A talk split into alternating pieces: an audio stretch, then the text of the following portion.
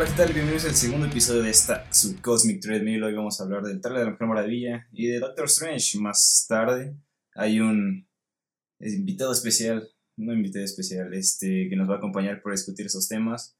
Pero primero, Carlos y yo vamos a hablarles de las noticias. Hola, Carlos, ¿cómo estás? Hola, hola, me pueden encontrar en Twitter como arroba Charles Kennedy C. Y a Memo como... Como arroba Blaster Memo. Eh, antes de empezar con las noticias, es la segunda vez que tenemos que grabar este. Eh, la primera vez estaba Ariel, Ariel es el que nos va a acompañar después. Estaba Ariel desde el principio, pero hubo un problema cuando se estaba editando y es que y es que las cosas pasan y el audio se, y el audio se corrompió para hacer la historia corta. Things happen. Y, y en fin.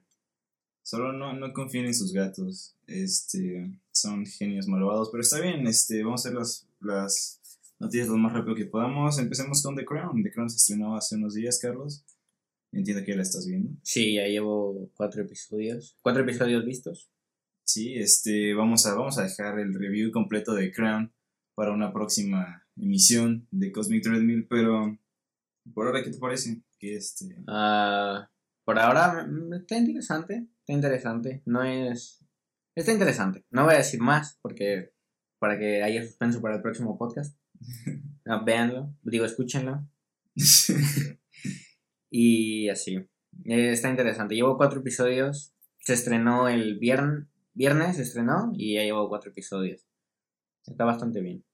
Vale, bueno, para dejar un poco de misterio y misticismo, que es el tema de este podcast, para el próximo podcast, este, también hay un nuevo tráiler en Netflix de una nueva serie basada en la saga de libros de Lemony Snicket, este, una serie de eventos desafortunados. El primer tráiler está aquí. Este, personalmente, eh, el trailer no, no, nos dice mucho. La verdad es que no tengo gran, grandes esperanzas de esto. La película no, no fue gran cosa y no soy gran fan de los libros, entonces. Pero nos pareció importante mencionarlo, aunque sea un poco. Eh, Neil Patrick Harris, si lo recuerdan de Harry Met Your Mother, va a ser el tío Olaf. El conde Olaf. El conde Olaf, que es un macabro y plan perverso. sí, si vieron la película, la película era con Jim Carrey, eh, una chava que después salió en Soccer Punch y un tipo que después no sé dónde quedó. eh, estaba, muy, estaba muy graciosa. A mucha gente no le gusta, pero a mí me, a mí me solía gustar, no sé. Eh, en fin, nunca leí el libro. ¿Estás emocionado por la serie? ¿La, veremos cuando llegue su tiempo? Sí, yo creo que... No sé, no sé, yo creo que sí la veremos, pero no estoy emocionado. La verdad es que esta serie no, no no, no encaja mucho en el estilo del Cosmic 3000, pero quizá, quizá la cubramos cuando llegue su tiempo. Va a salir en el 13 de enero de 2017. ¿Qué más pasó esta semana? Confirmaron, tristemente, arruinándonos a todos la infancia, este, confirmaron, renovaron la serie, una serie que a todos nos impactó cuando éramos niños y todos seguro amábamos, pero hemos aprendido a detestar desde entonces. No sé por qué le doy más emoción, pero los Simpsons ya están asegurados otras dos temporadas. Van a ser 30, ¿no? Van a ser 30 con estas dos. Dios mío. Yo creo que los Simpsons debieran acabar hace 20 temporadas. Sinceramente. Ya es como. Ya no. Ya perdieron. O sea. Yo ya no sé de dónde sacan tantas ideas. Ya regurgitan. Regurgitan basura. Escupen en la, en la papelera. Y solamente dibujan. Y eso es todo lo que hacen ya los Simpsons. Ya no es crítica. Ya es este. Hacer por hacer. Sí, la verdad es que no. La verdad es que no he visto. He visto muy pocos episodios de Los Simpsons modernos. Y no tengo ganas de ver más. este... Hay un episodio que. no El episodio de Los Simpsons. Hay un episodio donde sale Lady Gaga. Sí, ese, ese episodio creo que es el de Los Simpsons que más. Este. Fue el episodio en el que dije, ok, tengo que dejar de ver Los Simpsons. creo que ya estoy perdiendo mi tiempo, podría ver otra cosa. Este. Pero es triste, ¿sabes? Es triste pensar que es una serie que, que ha estado con nosotros tanto tiempo, tan, es tan, tan cercana a nuestros corazones y que no, no tenga una muerte digna. Sí. Ah, por cierto, el otro día llegaron al, al episodio 600, creo. Y el episodio 600 era en 360. O sea, era un, lo podías ver así. ¿En serio? Como Sí. los videos de YouTube. Como los videos de YouTube. Eso, eso no parece muy, muy amigable para el espectador. Pero bueno, este, la razón por la que lo renovaron y el objetivo son 30 temporadas es porque va a sumar un total de 679 episodios, que son más de los 635 episodios de la serie Gunsmoke, que es la serie animada que hoy en día posee el récord de más episodios en el mundo, que yo creo que supongo que ya está bien, ¿no? O sea, si, si lo que si van a hacer algo longevo, pues ya háganlo longevo, X, me vale verga. No voy a verlo, pero pues si quieren hacer la serie con más episodios, pues bueno, ya háganlo. O sea, ya hicieron 28 temporadas, pues ya, terminenlo A mí, 30. a mí lo que me sorprende es que, o sea, sabi- aún sabiendo que los Simpsons ahora son, o sea, son malos, ¿cómo es, o sea, cómo es que todavía tienen rating? O sea, por- la renovaron porque todavía tienen rating. ¿estás Sí, sigue vendiendo, sí. A mí se me hace una, una tontería. No sé, yo quiero pensar que las generaciones más abajo que no conocen a los Simpson clásicos, las primeras nueve temporadas de los Simpson, yo diría, este, yo creo que esas generaciones siguen consumiendo los Simpson porque sigue pareciéndoles algo innovativo, por así decirlo. Porque no he visto muchos episodios de los Simpson modernos, pero sí noto que intentan darle temas más modernos. Este, hace poco, bueno, uno de los pocos episodios que recuerdo es una crítica a Apple y Mac y el consumismo. Que pues estaba bien, o sea, no es un episodio tan malo porque están criticando que es lo que hizo famosos a los Simpson. Pero no, no sé, ya no tiene ese, ese carisma, esa irreverencia que siempre han tenido. Sí. A mí me gustó más el episodio de South Park donde hacían, se, se burlaban de los genios de Apple. De los términos y condiciones. Era buenísimo ese episodio de South Park. sí, no lo recuerdo. ¿No? Donde. No me acuerdo, Kyle. ¿Es Kyle? Donde Kyle acepta los términos y condiciones y todo el mundo le está diciendo, ¿aceptaste los términos y condiciones sin saberlo? sin leerlo.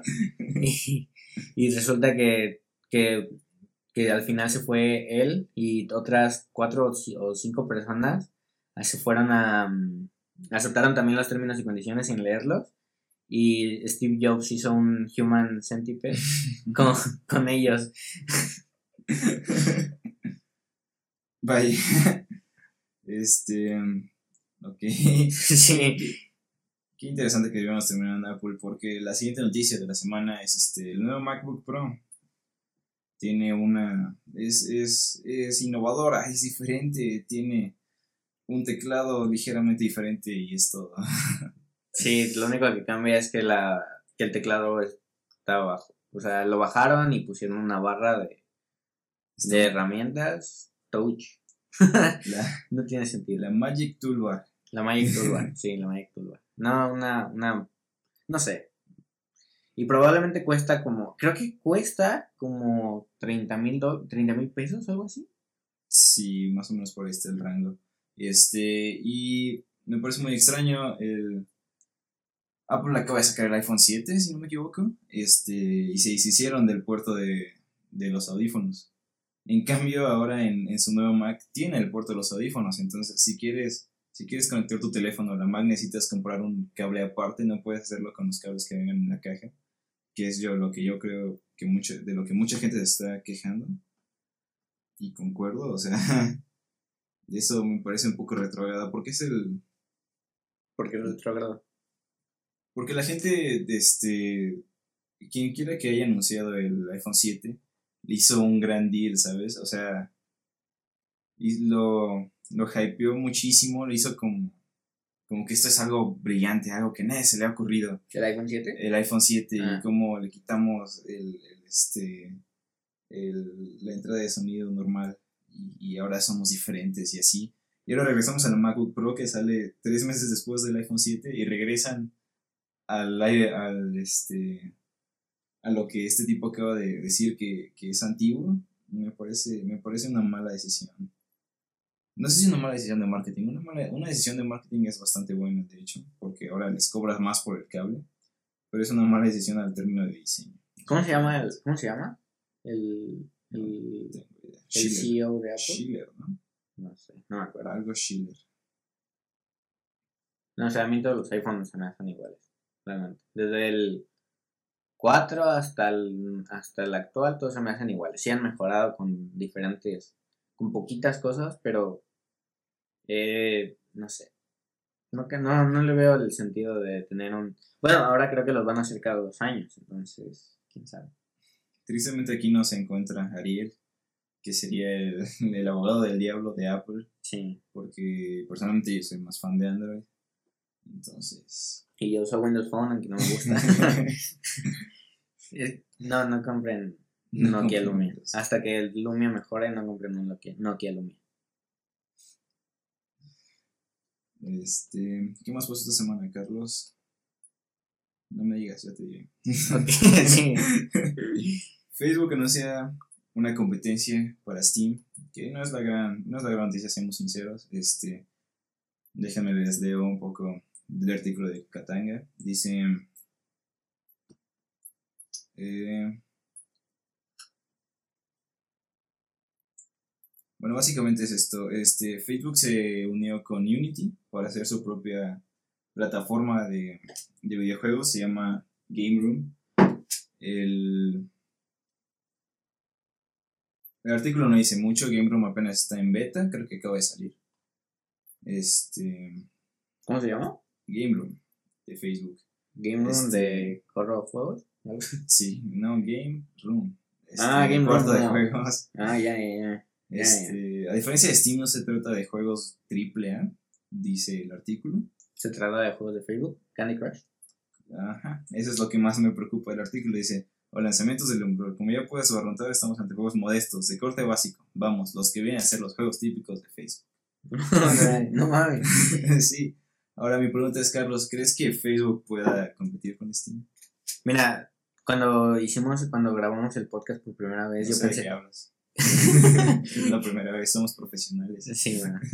Eh, estamos hablando de que yo creía que yo creí que no le iba a hacer competencia, pero pensaba porque pe- pero pensaba que iba a poner tener juegos AAA y ahora que me estás diciendo que tiene los juegos de Facebook, pues, no le va a hacer competencia. Pero toma en cuenta que Facebook también es este. También tiene Oculus. Facebook podría ser algo interesante así. Si contrata developers que crean juegos para Oculus y esa es su, su plataforma exclusiva en juegos de VR para Oculus, podría ser una buena competencia para Steam. Pero Oculus ya lo cagaron. ¿Qué? Es lo que dicen todo el mundo. Yo no lo he probado, pero dice todo el mundo que lo ha probado, que el- es que el Oculus es súper caro. Eh, que, que ya lo cagaron. ¿Sí? Sí, ahora que el, el que creo que está por encima es el de Samsung. ¿El de Samsung? ¿Hay uno de Samsung? No. ¿O el de HTC? No sé. Hay uno que está por encima del, de, del Oculus, porque como que el Oculus ya se quedó como que atrás. Vaya. Qué, qué triste el Oculus era el que. Era el bastión del VR. Pero yo siento, es que yo siento que, es que la compañía que hizo el Oculus, eh, no sé qué le, o sea, realmente no me acuerdo cómo, cómo fue que manejaron la noticia, pero fue, yo creo que fue que más, que querían el dinero de, de, del De ex Luthor. de Mark Zuckerberg. Sí. este. em, pero, o sea, ¿tú crees que a la compañía en realidad no le importaba este, ser, ser primerizos y adelantar la tecnología en el VR, sino solo querían hacer algo que se pudiera vender? No, yo- no, no, no, o sea, yo creo que al final, o sea, les cayó, o sea, les cayó de pronto, fue como, o sea, nadie les quita que ellos fueron los primeros que, que crearon el prototipo del VR, pero, pero les cayó, les cayó el, el pico de dinero y se dejaron ir. Y ya está, lo mismo le pasó a Notch, el, el dueño de Minecraft, eh, que creó Minecraft y él no creía jamás ser multimillonario hasta que Microsoft le compró le compró Minecraft por no le compró Mojang por dos mil dos mil millones de dólares o de euros algo así o de libras no sé no sé cuántos se los compró. Fue bastante y ahora es rico y y cuando y la primera vez y la primera vez que que Notch gastó su dinero sus ricos dos mil millones fue para comprarse una super casa que era más que era más este que costaba más que la de Billions. Sí, sí, sí, y ahora, y ahora está deprimido y odia su juego sí. y está escondido en su noche cueva. Sí, criticando a Razer por sus, por sus comentarios. Sí, siendo activista en Twitter, metiéndose a Tumblr. ¿Qué más hay? ¿Qué más ha habido esta semana? Ah, pues déjame decirte, Carlos. Tristemente, con los otros fans de DC Comics, una- un par de noticias terribles. Flash acaba de perder un segundo director. Así es, este, el director Rick Famuyiwa. Si no lo conocen, fue el director de Dope. Este, ya había formado. No conozco había- la película. ¿no? Está muy bueno, me gusta mucho, de hecho. Este, ya había firmado un contrato con Warner Brothers para sustituir a otro director que ya se había salido, el director Seth Graham Smith, Ese Este- no, tampoco lo sé. ¿no? Eh, no vi ninguna de sus películas por ahora, no te digo un par. Este, Luego, después del podcast. después del podcast, sí. Eh, y pues no sé, después de cuatro meses ya es, las, el segundo director que el velocista Escarlata pierde. Según esto, por diferencias creativas. Ahora, esto no es una cosa poco común en Warner. Ya muchos directores se han, ido, ya nadie quiere trabajar con Warner, que es lo que nos entristece, la verdad. Pero me había... Ah, ¿pero quién había comprado Warner? Ah, ATT. AT&T. No, bueno, Warner, yo creo que las, las cagadas de Warner son de Warner y no de AT&T. Sí, no, ATT lo acaba de comprar hace dos semanas quizá. Ah, bueno, entonces... Este- También hay que echarle la culpa a AT&T. No, no, no. Este. Pero sí, no, es difícil, es difícil pensar. Que es que van a meter publicidad de AT&T vez. Va a ser como está Batman en una torre de AT&T. De ATT, al lado de la Wayne Tower. Ajá, yo creo. Podría ser. Podría ser, pero eh, no sé, es difícil pensar. Con todo esto, con todo este desmadre de su universo cinematográfico de DC Comics, Flash es uno de los superhéroes más importantes. Este. Afuera del, de los tres importantes, ¿no? O sea, Batman, Superman y la Mujer Maravilla son los íconos de DC Comics. Y afuera está Flash, pero aún así es un, es un escalón importante para Warner Bros. Es, es crucial que no lo arruinen. Y esto de los directores me, da- me está dando muy mala espina. Me recuerda mucho lo que pasó con Suicide Squad. David Ayer, según yo, fue el del tercer o cuarto director en entrar en pláticas este, antes de producir. Entonces, no, no sé, no le veo un futuro brillante a DC Comics. Qué triste. Pero es que es lo mismo, por ejemplo, pasa con Nintendo. ¿Qué pasa si Nintendo se, o sea, si Nintendo pierde? O sea, ya no, no veo un mundo de, de videojuegos sin Nintendo. Y lo mismo, no veo un mundo de películas de superhéroes sin DC. Pero hace cinco años no había películas de superhéroes sin- con DC Comics. No, no había películas de superhéroes con Marvel. No, Marvel hace 10. Ah, bueno, sí, pero Es que hubo... hubo- pero de todas maneras porque salían todavía DC todavía se podía lavar las manos porque tenía la mejor trilogía de superhéroes. La trilogía de Batman, pues sí. Y sigue siendo la mejor trilogía. Sí, sí, sí, concuerdo completamente. Y no sé, eh, quién sabe. También es que a Marvel, como que Marvel empezó a, a evolucionar o a cambiar el estereotipo de las películas de, de superhéroes para crear su propio estereotipo de las películas de superhéroes y es por eso que a nadie le gustan las películas de DC. Sí, porque no cumple con este tipo de Marvel. Ajá. Probablemente. Sí, este...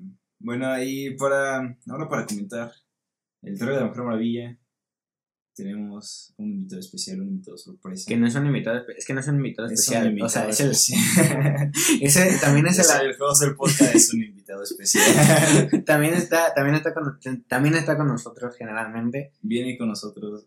Lo estamos escuchando desde un portal de otra dimensión. Ariel Ruiz. Bien, Memo, gracias. ¿Dónde, ¿Dónde podemos encontrarte? En Twitter con arroba arti13, doble T y, y latina. Vale, Ariel, vale. ¿Qué, dinos, ¿qué, ¿qué pensaste del trailer de Mujer Maravilla? Pues a mí en lo personal me gustó demasiado. eh, no soy muy exigente al momento de ver películas. Eh, el tráiler, eh, por lo que estoy viendo en el tráiler, me está interesando demasiado. em, pero pues realmente no sé qué pensar con DC, ya que la entrega que nos, ya que lo- la entrega que nos dieron con, con Suicide Squad en los trailers se veía algo totalmente diferente que en la película. La verdad es que no vi trailers de Suicide Squad, pero sí, sí cambió mucho, ¿no? ¿En serio no viste trailers de Suicide Squad? No, no, me sentía más... eh, tenía mucha esperanza por- para Suicide Squad, ¿saben? Está Katana y Captain Boomerang, que son de mis personajes favoritos. Y luego fui a la película y vi que salieron 30 segundos. Entonces, No. fue decepcionante. Quizá, bueno, si hubieras visto el trailer hubiera sido aún más decepcionante. Sí, probablemente. Em, pero bueno, La Mujer Maravilla, este, veo una similaridad que no me está gustando mucho, pero veo mucha similaridad con los trailers de Capitán América, la primera, el primer Vengador, porque está seteado en épocas de guerra y personalmente no soy fan de las películas de época. No me parece que estén muy bien ambientadas y nunca me parecen interesantes, la verdad. Es que, o sea, simplemente con verlos los trajes me, me aburro. Este, pero no sé, ¿ustedes qué piensan? ¿Los trajes de quién? De todos, todos se visten como si fuera la Primera Guerra Mundial, que tiene sentido porque está en la Primera Guerra Mundial, pero ok. Carlos, ¿tú qué pensaste del trailer? Yo pensé que a mí me gustó. Me gustó más el primer tráiler porque fue más, yo creo que fue más épico, pero el, pero este, eh, me gustó. No, tengo mucho hype, pero porque, no sé, porque siento que la Mujer Maravilla tiene que salvar a DC. O va a ser la que va a salvar a DC, si no, pues tendremos que esperar hasta Batman. Y si Batman ya no lo salva, pues ya valió, güey. De hecho, de hecho, yo tengo muchas esperanzas de la película de Aquaman. No hemos, no hemos visto nada, ni un tráiler, pero este, he visto un par de escenas de la grabación y se ve épica, la verdad. Pienso que si la Mujer Maravilla no salva a DC Comics, Aquaman lo va a hacer. Que es algo que nunca pensé que iría en mi vida. Pero pues, hey, siempre tenemos a Aquaman. Jason Momoa. Eh, sí. Bueno, no sé. No Yo, sabes. yo no sabía que, yo no, o sea, yo no sabía que ya estaban grabando la película de Aquaman. Sí, según yo ya están grabando todas menos Cyborg y Linterna Verde. Obviamente. En- Porque Nadie sí, lo quiere, no sé. yo lo amo. de hecho, de hecho, este, me parece, me parece interesante eh, eh, que escogieran a este tipo de Steve Trevor. ¿Cómo se llama este tipo? El, el nuevo Capitán Kirk. No sé cómo se llama el actor. Pero ese tipo se me hubiera hecho, para mí, personalmente, un gran Hal Jordan. Y es un poco desperdiciarlo porque, no sé, o sea, todo su papel en, Star Trek es como casi, casi exacto a lo que Hal Jordan debería de ser. Debieron de haberlo castado, casteado él para Hal Jordan y no para Steve Trevor, que sabemos que no va a durar más de una película. Ah, Es triste, es triste. Para un fan de Linterna Verde es triste. Quizá, bueno, en, la, en, la, en, el, en el episodio que no se pudo, en el episodio inédito, habíamos, estábamos hablando del, del, del linterna verde y yo decía que a mí me gustaba más el linterna verde negro. John Stewart. Sí. Sí. A mí me hubiera- la verdad a mí me gustaría que fuera un, negro. Un negro, no, no tiene que ser Linterna Verde. No. Un negro al azar. Sí. Esta- estaría interesante. Aparte, tiene, o sea, tienen cómo hacerlo, tienen la historia de cosas, tienen, tienen por dónde sacarle, no como los cuatro fantásticos donde la, donde la antorcha humana, la antorcha, ¿cómo se La llama? antorcha humana es Ah, negra, sí, sí. pero también es, también es hermano de Sí. Sue Storm, que es blanca. Sí, es muy raro, muy rara la película de... Pues sí, y de hecho, si quieren, si quieren hacer que Linterna Verde sea muy alejado de lo que hicieron de Linterna Verde en el 2009, si lo hace negro puede ser una buena opción. Si pueden hacer a Jon Stewart, sería un buen. Sería una buena manera de alejarse de, de lo que hizo Ryan Reynolds en el 2009, que apesta. y, y ahora es Deadpool. Y ahora es Deadpool. Y sí. todo el mundo lo... Yo no. Bueno, tú no. Y así. ¿Qué opinas de Deadpool, Ariel?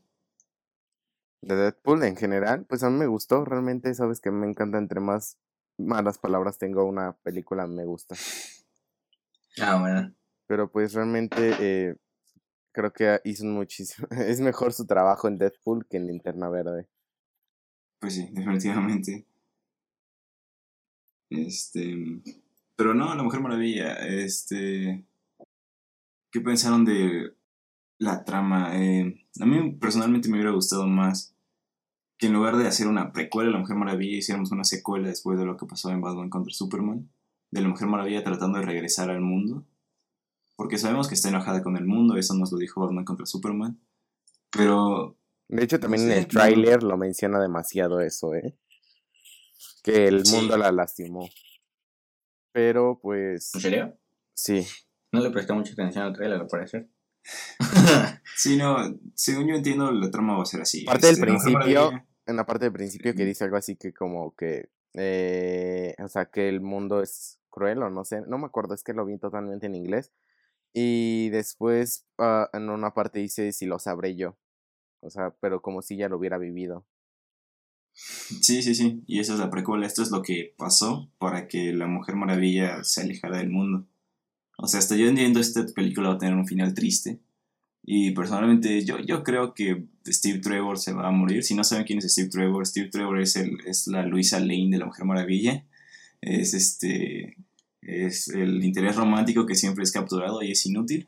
Excepto que, excepto que Luisa Lane eventualmente alcanzó popularidad y ahora es más, es un personaje más interesante.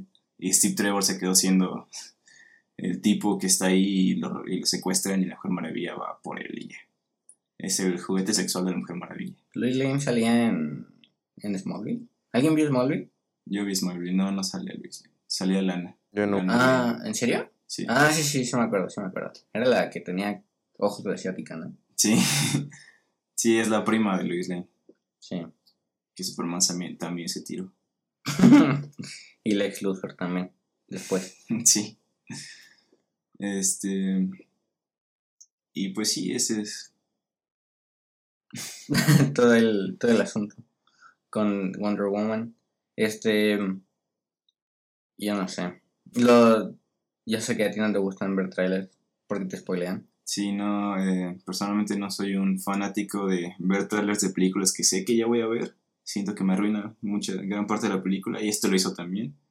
Me reveló que va a estar Doctor Poison. Eh, Doctor Poison es un enemigo de la Mujer Maravilla. Medio X, la verdad, no estoy muy emocionado por Doctor Poison. Pero creo que nadie lo está. Este, creo que nadie sabe quién es Doctor Poison. Pero pues, ah, no sé. Igual me hubiera gustado que fuera una revelación para mí en el cine, en lugar de haberlo visto en el tráiler. Pues sí, la cosa, es de, la cosa de que es una precuela es que DC Comics lo hizo todo al revés. Empezó con Batman contra Superman, que fue como su introducción, en vez de empezar con la introducción de cada personaje. Que, bueno, no, quizá empezaron con, Con Man of Steel. Con Man of Steel, sí, con Superman, pero Superman es un personaje todo cheto, entonces. Todo cheto. O sea, sí, está, está roto el tipo. La única, la única debilidad que tiene es una, es una roca. Y sin, y sin eso nadie lo mata. Bueno, sí, Perra, lo pero envidias, cállate. es complicado. Es que Superman es más un personaje moral que un héroe de acción.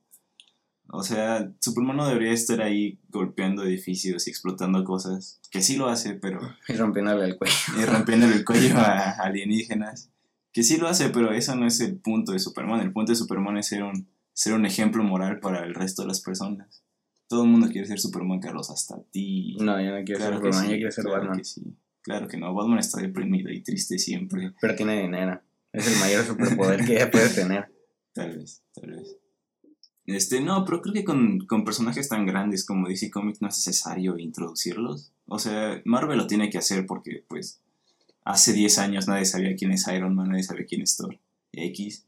Pero Superman, Batman y la Mujer Maravilla han sido icónicos desde hace 50 años. Todo el mundo sabe quiénes son, aunque no hayan salido en películas. Entonces, no creo que haya sido tan, este, tan mala decisión hacer Batman vs. Superman primero. Mm, Bueno, es un agree disagree. Yo Agree creo que- to disagree. Sí, yo creo que yo creo que sí lo hicieron un poco mal. Aparte, después de los dos fallos, bueno, después del fallo de Suicide Squad, yo creo que introducir primero una película con todos eh, le sale muy mal. Como que no saben cómo balancear todo, cada personaje. Pero por ejemplo, Guardianes de la Galaxia lo hizo y lo hizo relativamente bien. Uh, bueno, sí, tienes razón, pero Y son, y son personajes mil veces más desconocidos que los de Suicide Squad. pues, bueno, sí. Sí, pero es que en Suicide Squad, por ejemplo, le dieron más peso a la relación de Harley Quinn con este, no con The Joker, sino con Deathstroke. Death, De, de no, Eh, Deadshot, Deadshot, me con- es que sí. putos nombres. Eh, le dieron más, este, más peso a esa relación. am, y al am, y al mal villano que, que introducía la magia. Que no sé, no me gustó el villano. Sí, Era no. Enchantress y fue un mal villano. Eh, muy mal hecho, los, los efectos especiales eran de plástico. No sé, un, un completo fail. Porque no lo supieron balancear en general.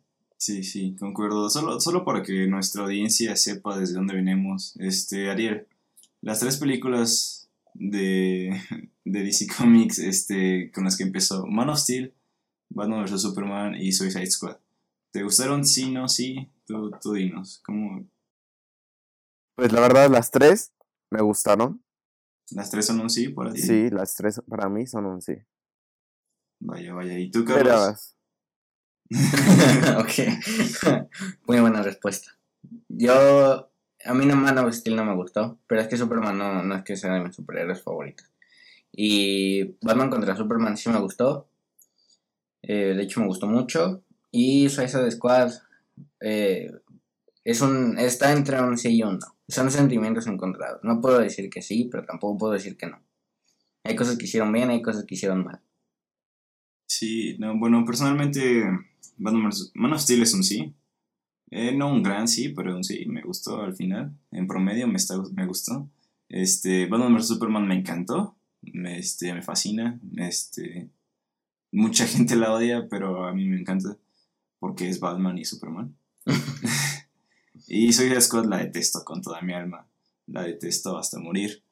La odio. Así que para los que nos estén escuchando, creo que ya saben que somos fanboys de DC Comics. Así es. No les sorprenda, porque, porque es interesante, porque ahora vamos a tener que hablar de propiedad de Marvel, de Doctor Strange, que vimos durante la semana. ¿Qué, qué les parece? Entonces, Doctor Strange trata de el cirujano Stephen Strange. Eh, es un cirujano muy bueno que tiene din- mucho dinero, eh, nunca ha fallado, o sea, nunca ha fallado una operación en su vida, por lo tanto nunca ha matado a nadie. Eh, y básicamente cuando va a dar un discurso, eh, la, la, como que su coche eh, tuvo un, accidente queda paralizado, bueno, no paralizado, sino que las manos se le, se le joden. Si han visto Sons of Anarchy, es lo mismo que le pasa a la, a la de, a la esposa de Jack Steller en la quinta temporada, eh, con las manos, y básicamente ya no puede hacer cirugías ni nada de eso, y gasta todo su dinero en que, lo, en que arreglen sus manos, en que arreglen sus manitas. Y al final los médicos no pueden, o sea, no pueden hacer mucho más. Y él quiere apresurar el proceso de, de sanación. Y descubre que, que su terapeuta tuvo un tuvo, hubo- tuvo el caso de alguien que era mm,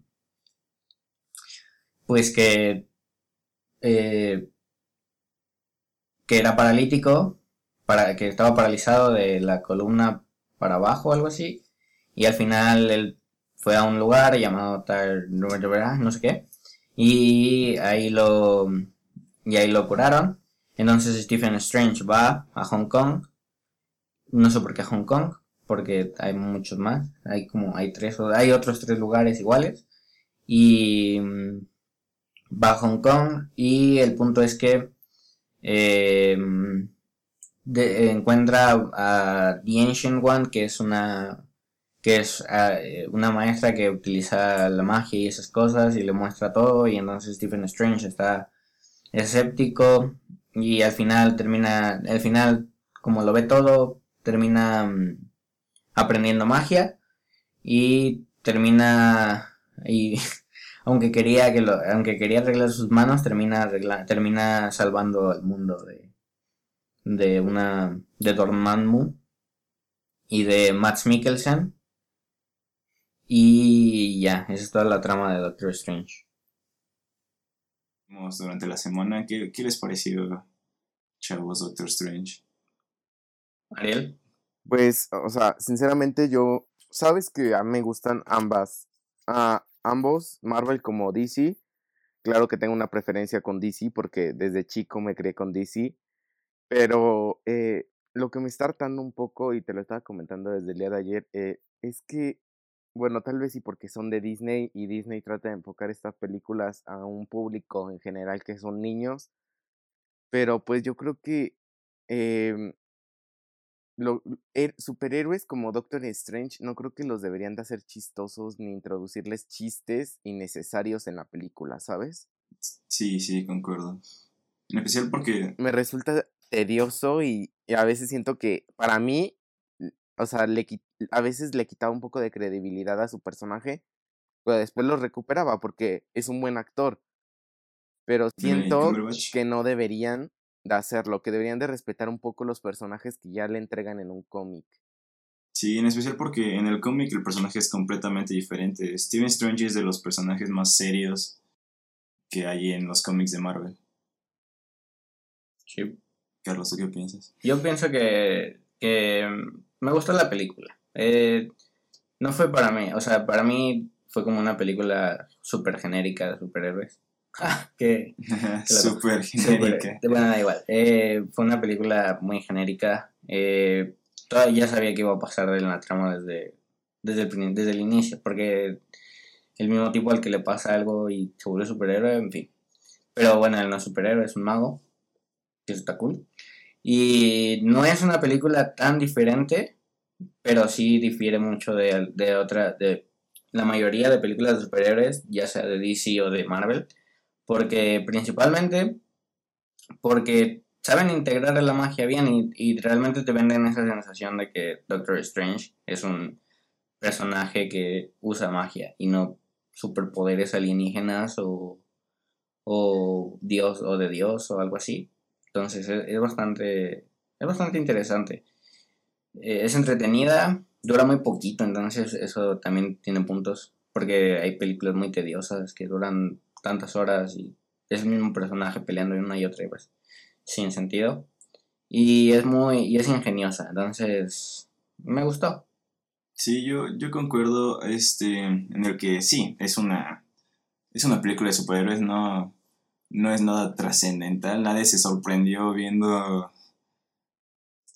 nadie se sorprendió viendo algo que no pensaban que iban a ver, más que al final, luego, luego hablamos del final.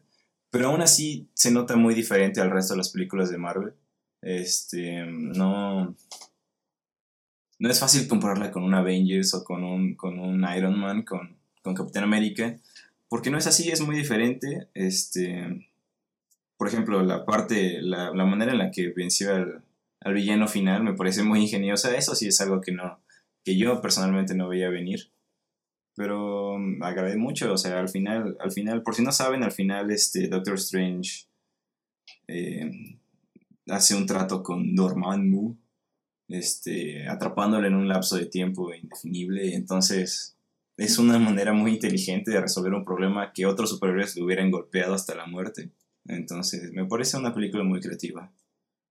Sí, fue creativo. Y muy visual. Sí, sí, depende. Pero no, no visual cansante Michael Bay, fue visual Inception. Depende mucho de los efectos especiales. Eso es algo que a mí personalmente no me gustó mucho. Este, pero las, las secuencias de pelea están increíblemente creativas. O sea, hay una pelea en la que ambos son están en la, en la dimensión astral y son fantasmas. Entonces no, no, están destruyendo nada, pero igual las cosas se mueven un poquito y están peleando donde otras personas están trabajando normalmente. Esa pelea me encantó. O sea, tiene ideas muy creativas que se ven que están directas del cómic. Muchos visuales se ve que están directos del cómic, o sea, las paredes doblándose, los, los muros este, con los patrones extraños, o sea, lo del cómic este, está dibujado como si el dibujante estuviera en LCD la película se nota, entonces... Como si estuvieran Sí, eso es algo que aprecié. También el hecho de que lo que destruye lo arregla. Bueno, no lo arregla, sino que... En fin. Sí, para, para, hacer, el tiempo, para hacer una película de Marvel hay muy poca destrucción y eso me encanta. Que, qué chido que Marvel se, se, se salga de su, de su loop por un momento. Este... Y es... es es, es bonita. Eh. es extraño decir eso, pero la aprecié más de lo que he apreciado una película de Marvel en mucho tiempo. Entonces, es muy recomendable para todos. Yo creo, si tuviera que elegir las tres mejores películas de Marvel, serían Guardianes de la Galaxia, este, Steven Strange, esas dos porque se salen de la norma, o sea, son completamente diferentes al resto. Y la tercera sería Civil War, nada más porque está chida. Ariel, ¿tú qué piensas? Pues yo en general eh, pienso que realmente lo que tenían a la mano el director lo supo, ah, lo supo ocupar. Eh, no lo, ni lo sobresaturó, pero, o sea, sí lo supo explotar de una manera en, el que, en la que el público la disfrutara. Pero ahora, eh, bueno, yo estuve con varias gente que la fue a ver antes que yo, eh, público en general, y pues lo que me comentaban mucho era que se les hacía rara. O sea, no eran como fans de Marvel, eh, solamente es público que va a ver eh, películas, nada más porque es un viernes o un sábado y pues está en cartelera. Pero me dijeron que se les hizo interesante, pero rara. Sí, sí, podría ver, podría, puedo ver de dónde viene esa, esa imagen. No es una película usual para gente que está acostumbrada a películas usuales. Como, o sea, lo que te comentaba el otro día es, yo siento que la gente estaba acostumbrada a, a, todo, todas estas entregas que nos han venido dando Marvel desde Avengers hacia atrás. Eh, todas esas peleas normales y estos poderes, bueno, la clasificación de, de un superhéroe, ¿cómo lo ven? O sea, que, y cómo obtiene sus poderes y cómo son sus poderes. Creo que es un perfil totalmente diferente. Y creo que desde ahí pudieron haberlo hecho totalmente diferente, sin tantas bromas, pero pues está bien. Me encanta que el, que el mayor criticismo que tiene de la película son las, son las bromas. Es, que, es que, es que tienes razón. Lo, lo, lo, la hace estúpida, o sea, no, no tendría que ser así. Tendría que, o sea, tendríamos que verla ya un poco más o sea, me gustaría que la pudiésemos ver de una manera más madura esto y no sin tantas bromas, ¿sabes? O sea, ¿dónde quedan esos héroes que no que no que no bromeaban? Dios. Batman. Sí, pero Batman, Batman salió, no bromeó y todo el mundo lo dio. entonces... Yo la amé. El que, bueno, el que odié, de hecho el que odié fue Alfred, porque siempre las bromas. Alfred, Alfred es la mejor parte de la película. A mí no me gustó. Pero es que Alfred, Alfred ha sido sarcástico desde los cómics, que es algo que aprecio. Y en cambio, pero es que este Batman, este Alfred parecía Tony Stark, que Tony Stark viejo, quebrado y ya trabajando para Batman. Eh, no está tan mal. Pero por ejemplo, superhéroes como Thor en los cómics también son mucho más serios. Y, y cómo odio cuando en las películas de Marvel lo hacen súper gracioso y estúpido. Ah, soy Thor. Ah. Este. Es, es, es muy incómodo ver un personaje que es completamente diferente en un cómic que verlo en una pantalla grande y está haciendo chistes porque si no, no vende. Así que concuerdo con Ariel, o sea, mi mayor crítica de la película es que es demasiado infantil. Yo creo que no de, o sea, yo creo que los fans de, Marvel también han de concordar con esto de que ya son demasiadas bromas, pero pues ¿qué esperamos? O sea, ya son entregas también de Disney y como lo he dicho, son están enfocados principalmente a un mercado que son niños. Pero pues yo creo que deberían de delimitar este tipo de personajes que si no son chistosos en los cómics, ¿por qué a fuerzas hacerlos chistosos, sabes? Y aparte yo creo que la gente ya se está acostumbrando a eso. Por eso, por eso como que también están, o sea, aparte, o sea, fans de DC fueron lo que me dijeron, fueron como de, ¿por qué las bromas? O sea, las siento muy innecesarias. Pero pues, o sea, esto no lo digo desde un aspecto de fan de DC, porque como lo he dicho, o sea, me gustan ambas partes. El primer cómic que leí fue de Deadpool. Eh, pero pues la verdad siento que son necesarias este tipo de bromas, son innecesarias. Y por ejemplo, este, Deadpool es un personaje gracioso en los cómics y tiene sentido que, que sea gracioso en la película y por eso la película fue increíblemente exitosa y todo el mundo la ama, menos yo. Este, pero, este, y está bien, o sea, si tu personaje es gracioso en los cómics, déjalo que sea gracioso. Si tu personaje es serio en los cómics, déjalo que sea serio. No tienes que cambiar su personalidad solo por ponerlo en la pantalla grande. Y aparte, como se lo presentes a la gente, la gente lo va a comprar a final de cuentas, o sea, la gente lo va a recibir bien, pero pues yo creo que el error fue de que pues Marvel así decidió, bueno, las entregas de Disney por parte de Marvel decidieron esto, ¿no? De hacer todas sus películas con un toque chistoso. Que la verdad a mí, en lo personal, a veces me fastidia. Y lo que más odié fue el teaser. ¿El del final? A ver, de- descríbenos el teaser del final. Pues ah, llega, bueno, no el del el último en el que, el que tú me comentabas, sino donde está este, este Thor, llega Thor, pe- bueno, que están platicando de que va, va a llegar su hermano Loki a la ciudad y que van a necesitar pasar por ahí. O sea, y empiezan a, o sea, de que no, no necesita té y le da una cerveza, me parece, Sí, sí, sí. y se la empieza a rellenar. Sí. como si fuera un toque chistoso. Bueno, a lo mejor tal vez ya estaba harto de tantas bromas pendejas, pero esto co- como que fue la, lo que, o sea, fue la, lo que fue como de, ¿sabes? Había visto a alguien, o sea, como a, a su maestra, la- a su mentora, la que le enseñó y como que, ¿sabes? Esperaba que se portara de la misma, del, mis- del mismo modo. Pero es que hasta eso. Eh, o sea, me hubiera, me hubiera gustado y hubiera apreciado como de, no mames, ya se hizo, o sea, o sea, como de, en el momento en el que le ofreció té, o sea, ¿sabes? O sea, como que ya estabas relacionando de que, dijo, o sea, dices, no mames, ya no es un estudiante, ya sabe qué pedo, ¿no? O sea, Sí, yo sí, lo siento así, no sé si me doy a entender, pero en el momento en el que se lo cambio por cerveza fue como de, ah, no mames, o sea, este, neta. Y ahí, Pero hasta esto, ahí el esa escena, antiguo. ajá. Hasta esto, la, esta, la personaje, la maestra, el antiguo, también lo llenaron de chistes innecesarios. Entonces, no sé qué esperabas de ahí. ¿Pero es el antiguo o el antiguo? Porque vas a, vas a triggerear a mucha gente. Mucha gente de Tumblr es The Ancient One. No tiene, no tiene género. The Ancient One. Así que no. No tiene género, pero la traducción la... En la traducción sí le pusieron el antiguo. Le pusieron... El antiguo sí en subtítulos. Yo lo vi como la antigua. No, no, no. Bueno, es que a lo mejor yo salí de... Yo, yo salí de la... Yo la vi en la versión... En la edición... En la... Apenas editada. Apenas estaba editada la película. Bueno, la vi.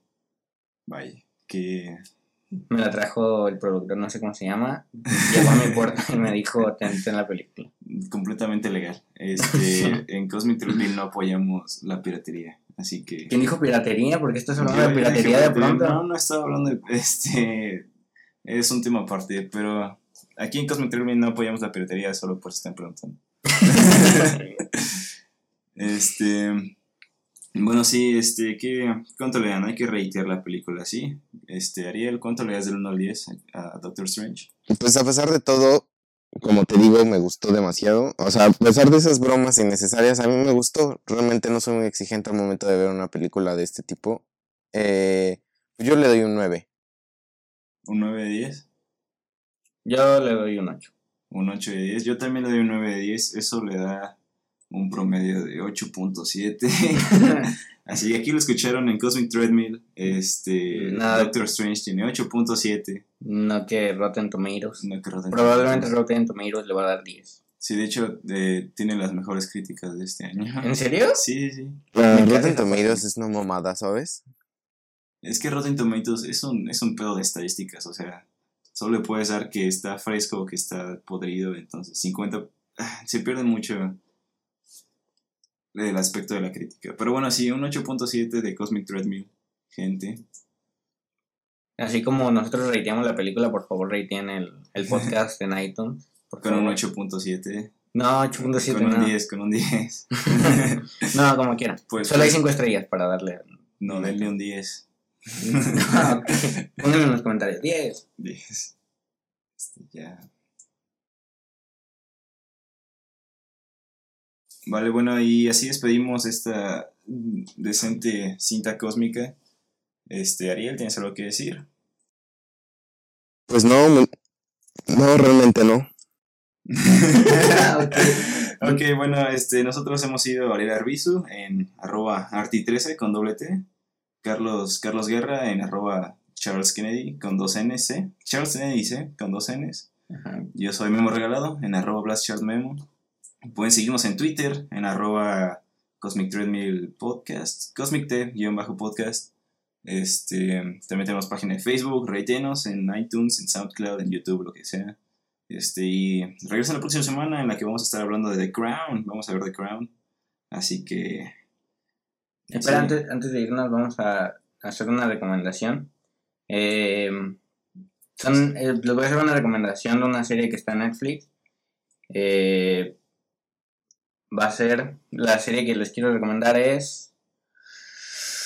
House of Cards. Tiene mucho que ver. eh, les, recomiendo House of Cards porque eh, el martes son las elecciones en Estados Unidos. Y aunque House of Cards no es completamente el sistema electoral de Estados Unidos, es un buen background para, para esta semana. Y puede ser un buen, un buen, este, mm, una buena colina para llegar a The Crown. Realmente no, realmente House of Cards está por encima de The Crown. Yo ya vi cuatro episodios de The Crown, así que, en fin, se las recomiendo. Es bastante, bastante buena. Vale, esa fue la recomendación de la semana de deporte de Cosmic Treadmill. Así que. Este. Adiós.